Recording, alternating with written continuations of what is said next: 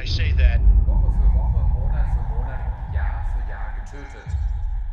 and I say that, you are fake news. Three, two, one, zero, zero. True Tension.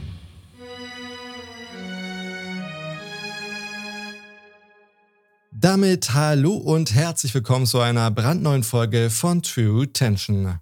Eine Folge unter dem Motto I knew you were trouble when you walked in. Eine Folge mit den wildest dreams und zum Schluss mit Look what you made me do. Eine Folge mit Bad Blood. Dem ein oder anderen wird vielleicht aufgefallen sein, dass es sich dabei um Songtitel einer sehr erfolgreichen Künstlerin handelt und der Name dieser Künstlerin lautet Taylor Swift. Mehr als 276 Millionen verkaufte Tonträger, 11 Grammy Awards und 240 Millionen Follower auf Instagram. Um sie wird es heute natürlich nicht gehen, sondern um einen ihrer Follower, dessen psychische Erkrankung zu einer besonders toxischen Fanliebe geführt hat. Doch bevor wir starten, würde ich vorschlagen, eine gemütliche Sitzposition einzunehmen, ein kühles Getränk bereitzustellen, sowie den ein oder anderen schmackhaften Snack. Na dann, are you ready for it? Unsere Reise führt uns nach Antioch, ein Ortsteil südöstlich von Nashville, im US-Bundesstaat Tennessee.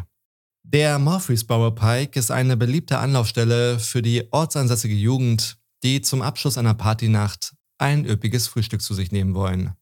In einem Waffle House, eine Fastfood-Kette in den Staaten, die rund um die Uhr geöffnet hat. Am Sonntagmorgen des 22. April 2018 um 3.20 Uhr fährt ein goldfarbener Chevy Pickup Truck auf den Parkplatz des Waffle Houses.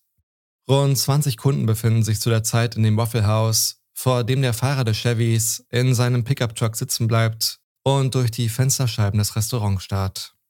Er sitzt einfach nur da, für vier Minuten, bis er um 3.24 Uhr aussteigt, mit nichts weiter als einer grünen Jacke bekleidet. Ein Anblick, der auch eigentlich schon so aufsehenerregend genug ist, doch erst das halbautomatische Gewehr in seinen Händen macht das Bild des Grauens komplett. Nur Sekunden später verlieren an diesem Morgen vier Menschen ihr Leben. Was für eine Tragödie. Wer hätte mit sowas gerechnet? Wer hätte sowas kommen sehen sollen? Phrasen, die man häufig in Verbindung mit solchen Fällen hört. Doch in diesem Fall mit diesem Täter namens Travis Wineking kann ich euch sagen, viele. Viele hätten sowas in der Art kommen sehen sollen. Aber schauen wir uns das Leben von Travis einmal genauer an. Travis Wineking wurde am 1. Februar 1989 geboren. In der 20.000 Einwohnerstadt Morton, der selbsternannten Hauptstadt der Kürbisse, komischer Nebenfakt, wächst er wohlbehütet im Kreise seiner drei Geschwister sowie seiner Eltern Jeffrey und Judy auf. Travis ging im Laufe seiner schulischen Laufbahn lediglich ein Jahr auf eine öffentliche Schule, irgendwann mittendrin, und wurde ansonsten von zu Hause aus unterrichtet. Tatsächlich konnte ich nichts dazu finden, weshalb seine Eltern das so gemacht haben, vor allem nicht, weshalb er nach einem Jahr dann wieder von zu Hause aus unterrichtet wurde. An der Schule konnte sich auch niemand an Travis erinnern, er scheint also ein sehr unauffälliger Schüler gewesen zu sein. Nach seiner Schulzeit hat er dann in der Firma seines Vaters gearbeitet, ein Bauunternehmen namens J&J Cranes. Travis ist irgendwie von zu Hause ausgezogen und irgendwie auch nicht, denn gewohnt hat er in einer Wohnung direkt über der Firma seines Vaters Jeffrey. Im Jahr 2014, Travis ist da gerade 24 Jahre alt, fängt er auf einmal an Stimmen zu hören und seltsame Dinge zu sehen. Die ersten Anzeichen einer Schizophrenie. Und wer sich jetzt vielleicht nicht ganz so sicher ist, was die Anzeichen für eine Schizophrenie sind, hier mal die Definition laut gesundheitsinformation.de. Eine Schizophrenie äußert sich in psychotischen Phasen. Diese können ganz unterschiedlich verlaufen. Typisch sind Wahnideen, Stimmen hören und das Gefühl beobachtet oder beeinflusst zu werden. Eine Psychose kann relativ unkompliziert verlaufen, aber auch dramatische Folgen haben. Ja, und dramatische Folgen klingt tatsächlich nach einer Untertreibung, bedenkt man, was in diesem Fall noch so alles passiert. Dann im Jahr 2015 geht Travis auf ein Taylor Swift-Konzert. Travis ist ein großer Fan von Tay Tay. Das bin ich irgendwie auch, aber Travis ist ein wirklich, wirklich großer Fan. Zumindest bis zu diesem Konzert, denn während Taylor wie immer eine Top-Performance hinlegt, schwört Travis, dass sie während des Konzerts zu ihm gesprochen hat. Ab diesem Zeitpunkt ist er kein Fan mehr. Er ist nun regelrecht besessen von ihr. Von Taylor, einer Frau, von der er glaubt, sie wäre nun ab sofort mit ihm in einer Beziehung. Er schreibt ihr Briefe wie diesen hier. Taylor, ich bin gerade wirklich verwirrt. Ich weiß nicht, ob das du auf den Bildern bei Instagram bist oder jemand, der aussieht wie du. Hast du eine Zwillingsschwester? In welche habe ich mich dann verliebt? Ich möchte die Taylor, die diese wundervollen Songs geschrieben und für mich auf dem Konzert gesungen hat. Vielleicht hat Taylor 1 ja die eine Hälfte und Taylor 2 die andere Hälfte geschrieben. Vielleicht habe ich Taylor 1 in Morton gesehen und Taylor 2 beim Konzert. Doch wer ist dann die Frau in den Musikvideos? Travis ist sich auch ganz sicher, dass er sich regelmäßig mit ihr unterhält. So sicher, dass er die Beziehung zu Taylor auch nicht geheim hält, sondern ungefragt einfach jedem davon erzählt. Ab Mai 2016 machen sich langsam auch seine Eltern Sorgen um Travis, weshalb sie das Büro des Sheriffs kontaktieren, da sie einfach nicht wissen, wer ihnen in der Situation helfen kann. Doch die Hilfe, die Travis wirklich bräuchte, bleibt aus. Nachdem er dann immer mehr Geschichten erzählt, wie beispielsweise, dass Taylor und er sich in einem Restaurant verabredet haben, sie dann weggerannt und ein Gebäude hochgeklettert sei, wird Travis in ein Krankenhaus eingeliefert. Dort wird dann auch offiziell die psychische Erkrankung Schizophrenie diagnostiziert. Nach nur neun Tagen wird er dann wieder entlassen. Natürlich wird ihm die Einnahme entsprechender Medikamente verschrieben, die Travis jedoch ablehnt mit der Begründung, dass er nicht irgendeinen Mist schlucken würde. Auch das Verhältnis zu seinen Eltern hat darunter gelitten, da Travis davon überzeugt ist, seine Eltern, die Polizei und einfach alle würden unter einer Decke stecken. Ein paar Monate später, im August 2016, ist er nach Salida im US-Bundesstaat Colorado gezogen, ein Ort, den wir gedanklich bereits in den zwei Folgen über Susan Morphy besucht haben. Dort hat er dann für einen Freund seiner Eltern gearbeitet, der ebenfalls eine Baufirma betreibt. Seine Kollegen in Salida beschreiben Travis als freundlichen, anständigen Typen, der vielleicht immer ein bisschen viel von seiner Verlobten erzählt. Ja, er und Taylor hätten sich nun auch verlobt. Er hätte ihr sogar einen 14.000 Dollar teuren Diamantring gekauft. Doch die Beziehung zu Taylor wird langsam toxisch. Also laut der Aussage von Travis, denn mittlerweile würde sie ihn stalken und sich in seinen Computer hacken. An dieser Stelle können wir einfach mal selbst reinhören, was Travis der Dame am anderen Ende der Leitung erzählt, nachdem er die 911 gewählt hat. 911 emergency. Yeah, um, I need to report something, and every time I go to the sheriff's office, it's closed. Okay, what do you need to report? Um, I have somebody stalking me around town, and I do not appreciate it. I want it to stop. And no one seems to take me seriously when I say that. Okay, and who is it that's stalking you? Taylor Swift. Ich muss etwas melden. Und jedes Mal, wenn ich zum Sheriffsbüro gehe, ist es geschlossen. Okay, was müssen Sie melden? Jemand stalkt mich in der ganzen Stadt. Und ich möchte das nicht. Ich möchte, dass es aufhört und keiner scheint mich anzunehmen, wenn ich das sage. Okay, und wer stalkt sie? Taylor Swift. Dann erzählt Travis, wie genau diese Stalking-Attacken aussehen.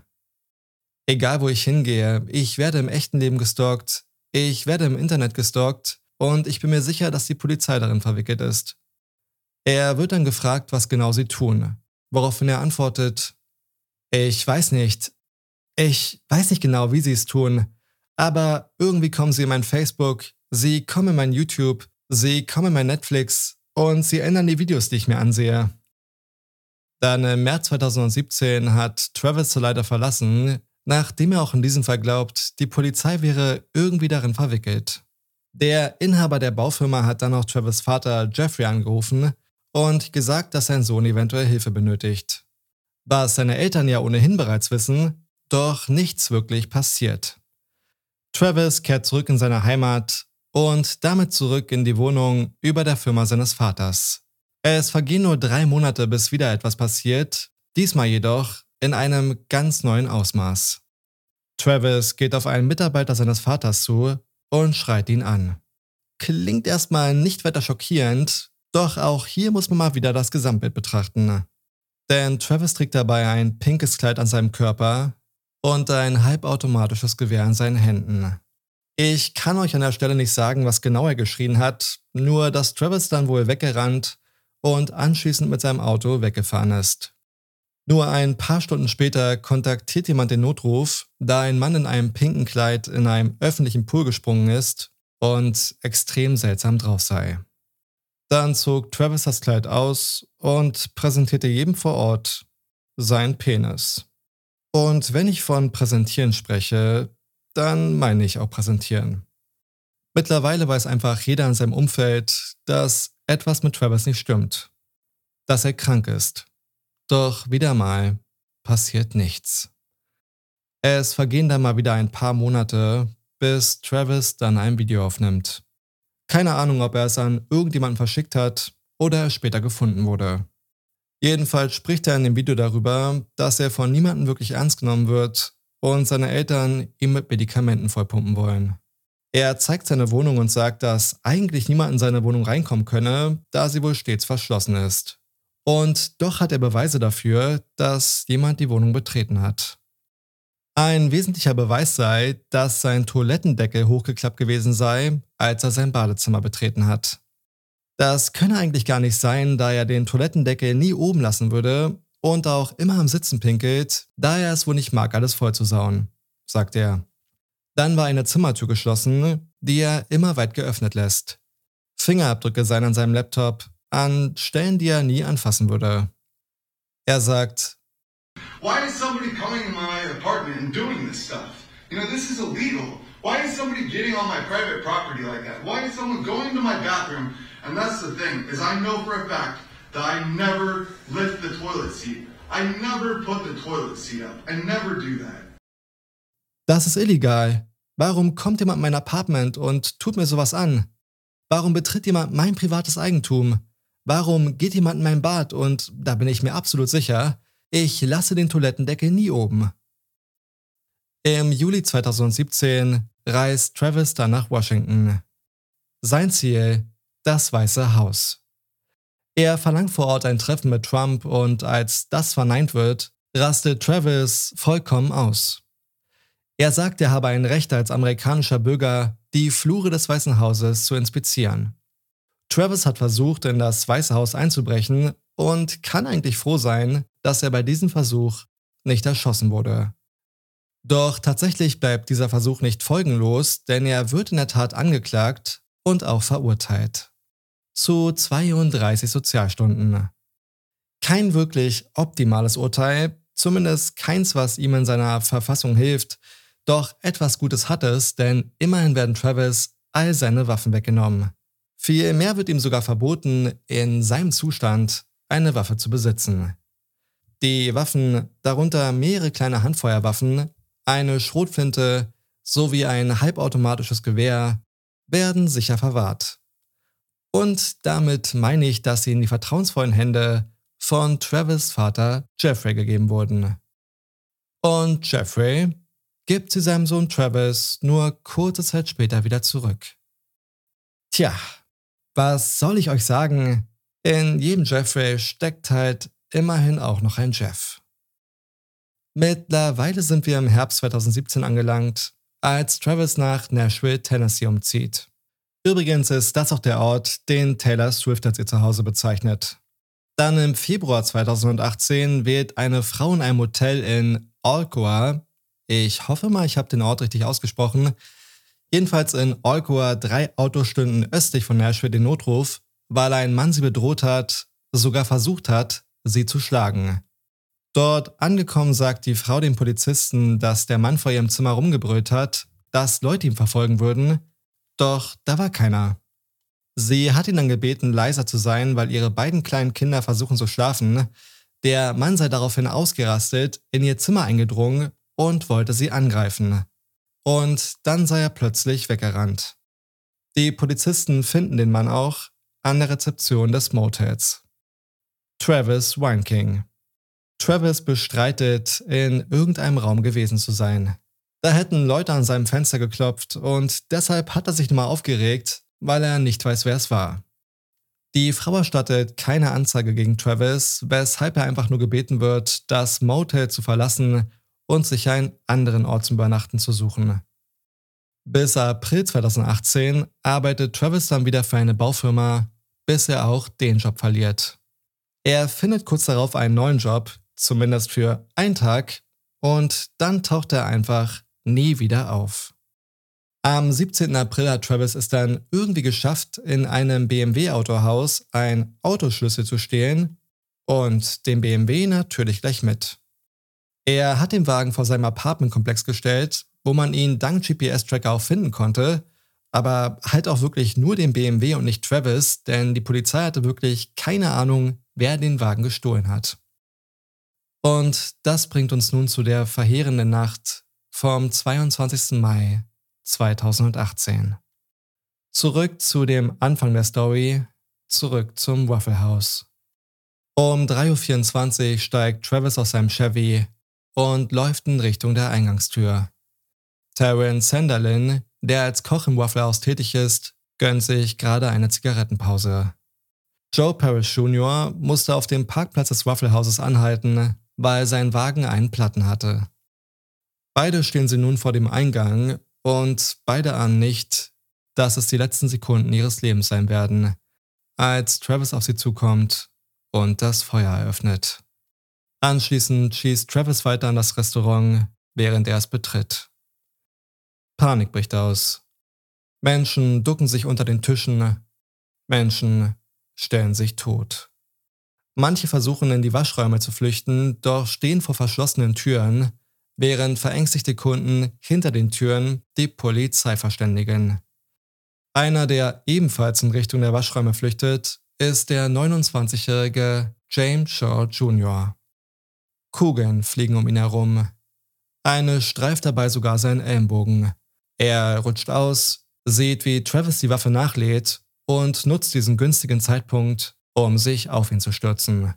Er greift nach dem glühenden Lauf der Waffe, wobei er sich die Hände verbrennt. Er schafft es trotzdem, Travis das Gewehr aus den Händen zu reißen und schmeißt es hinter den Tresen. James und Travis kämpfen noch für einen kurzen Moment, bis Travis seine Jacke verliert oder besser gesagt aussieht, um sich aus James Fängen zu befreien. Splitterfasernackt rennt Travis nach draußen in den Wald direkt neben dem Restaurant. Das Ganze hat sich gerade mal in knapp 42 Sekunden abgespielt, die sich für die Menschen im Waffle House wie eine Ewigkeit angefühlt haben müssen.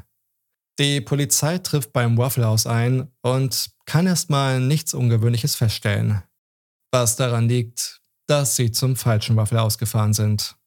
Dann beim richtigen angekommen, werden sie mit dem Bild der Verwüstung konfrontiert, die Travis angerichtet hat. Vier Menschen haben dabei ihr Leben verloren.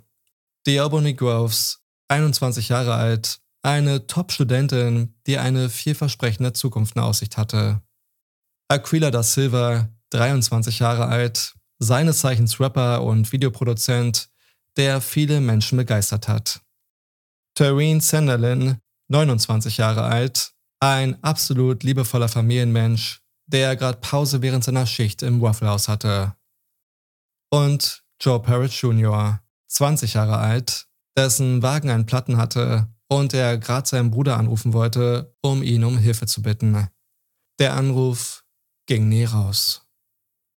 Und es hätten sehr wahrscheinlich auch noch viele mehr ihr Leben verloren, wäre da nicht James Shaw Jr. gewesen, der heldenhaft reagiert und Travis überwältigt hat. Zurück zum Tatort. Da Travis seinen Pickup-Truck auf dem Parkplatz stehen gelassen hat, und aufgrund der Aufnahmen der Überwachungskameras kann Travis direkt als Täter identifiziert werden.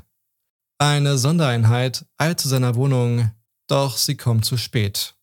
Travis ist schon wieder verschwunden, nachdem er noch schnell geduscht, sich umgezogen und ein paar Sachen zusammengepackt hat, inklusive einer Pistole. Nachdem überall in den Medien dazu aufgerufen wird, die Augen nach Travis offen zu halten und vor allem vorsichtig zu sein, steht sein Name sogar kurzzeitig auf der Top-10-Liste der meistgesuchten des FBIs. Doch 36 Stunden nach der Tat geht ein Notruf ein. Eine Frau behauptet, einen Mann in einem Waldstück hinter einer Grundschule zu sehen. Der Typ sei voller Modder und sieht aus der Distanz aus wie der gesuchte Travis Wineking. Die Polizei rückt an und verhaftet den Mann, der tatsächlich der gesuchte Travis ist. Er wird wegen der vier Morde und einer Reihe weiterer Punkte angeklagt. Dann im August 2018 wird Travis aufgrund seiner diagnostizierten Schizophrenie für verhandlungsunfähig erklärt. Doch kurze Zeit später widerruft ein Richter diese Entscheidung entgegen aller Diagnosen von Psychologen sowie von Psychiatern. Er hält den Angeklagten für fit genug. Travis plädiert in 71 Anklagepunkten für nicht schuldig aufgrund seiner Erkrankung. Anfang 2022 beginnt dann der Prozess gegen ihn. Seine Verteidigung führt an, dass Travis nicht wusste, was er tut und dass alles bereits drei bis fünf Jahre vor der Tat im Waffle House angefangen hat. Die drei bis fünf Jahre hätten sich weiter und weiter angestaut und in dieser Nacht entladen. Komplett von der Realität losgelöst, hat Travis gedacht, es sei jeder auf dieser Welt und kurzzeitig auch auf anderen Welten hinter ihm her. Die Menschen im Waffle House waren laut seiner Vorstellung Government Agents, die für all das Leid der Jahre zuvor verantwortlich seien. Die Anklage wiederum sieht das ganz anders. Der Angeklagte hätte diese Tat präzise geplant, einiges an Munition dabei gehabt und letztendlich 30 Schüsse abgegeben. Er habe gleich mehrere Entscheidungen getroffen, die zu diesem Abend geführt haben. Auch die Jury hat eine ganz klare Haltung. Sie erklären den Angeklagten Travis Weinking in allen Anklagepunkten für schuldig. Er wird zur lebenslangen Haft verurteilt, ohne die Möglichkeit, vorzeitig auf Bewährung rauszukommen. Ein Urteil, das unbestritten für jemanden, der vier Menschen ermordet hat und womöglich noch viele weitere ermordet hätte, durchaus gerechtfertigt ist. Jedoch bleibt da irgendwie ein bitterer Beigeschmack, wenn man bedenkt, dass vieles davon auch vielleicht verhindert hätte werden können. Da wäre zum Beispiel Jeff Frey. Ich kann nicht beurteilen, was Travis Eltern alles getan oder nicht getan haben, um ihrem Sohn die Hilfe zu beschaffen, die er benötigt. Was ich aber sehr wohl beurteilen kann, ist das Verhalten von Jeffrey, dem die Waffen seines Sohnes anvertraut wurden, nachdem ihm selbst der Besitz dieser Waffen untersagt wurde. Jeffrey, der seinem Sohn, von dem er wusste, dass er psychische Probleme hat, die Waffen zurückgegeben hat, mit denen er anschließend in das Waffle House gestürmt ist. Es ist mir wirklich ein Rätsel, wie man so handeln kann, wobei mir darüber hinaus die Waffengesetze in den USA ohnehin ein Rätsel sind, aber das ist ein anderes Thema. Auf jeden Fall blieb das auch für Jeffrey nicht ohne Folgen, denn auch er wurde im Nachgang angeklagt, weil er Travis die Waffen wieder ausgehändigt hat. Der Prozess läuft aktuell noch, daher kann ich euch nicht sagen, ob er nun verurteilt wird. Ihm drohen aber auf jeden Fall drei Jahre Haft. Ja, und damit kommen wir zum Ende des Falls, der mal wieder aufzeigt, dass mit psychischen Erkrankungen nicht zu spaßen ist. Was haltet ihr von dem Fall? Schreibt es mir gern in die YouTube-Kommentare oder auch auf Instagram unter truetension.podcast. Und wenn ihr keinen Fall mehr verpassen wollt, dann vergesst nicht den Abonnieren-Button zu drücken. So, und das war's von mir für heute. Ich widme mich nun wieder der Verhandlung gegen Alec Murdoch, um für euch den vierten Teil der Murdoch-Reihe an den Start zu bringen. Wir hören uns dann in der nächsten Woche mit einem weiteren brandneuen Fall. Bis dahin, passt auf euch auf, bleibt gesund und bis dann. Three, two, one, zero, zero, FM. True tension.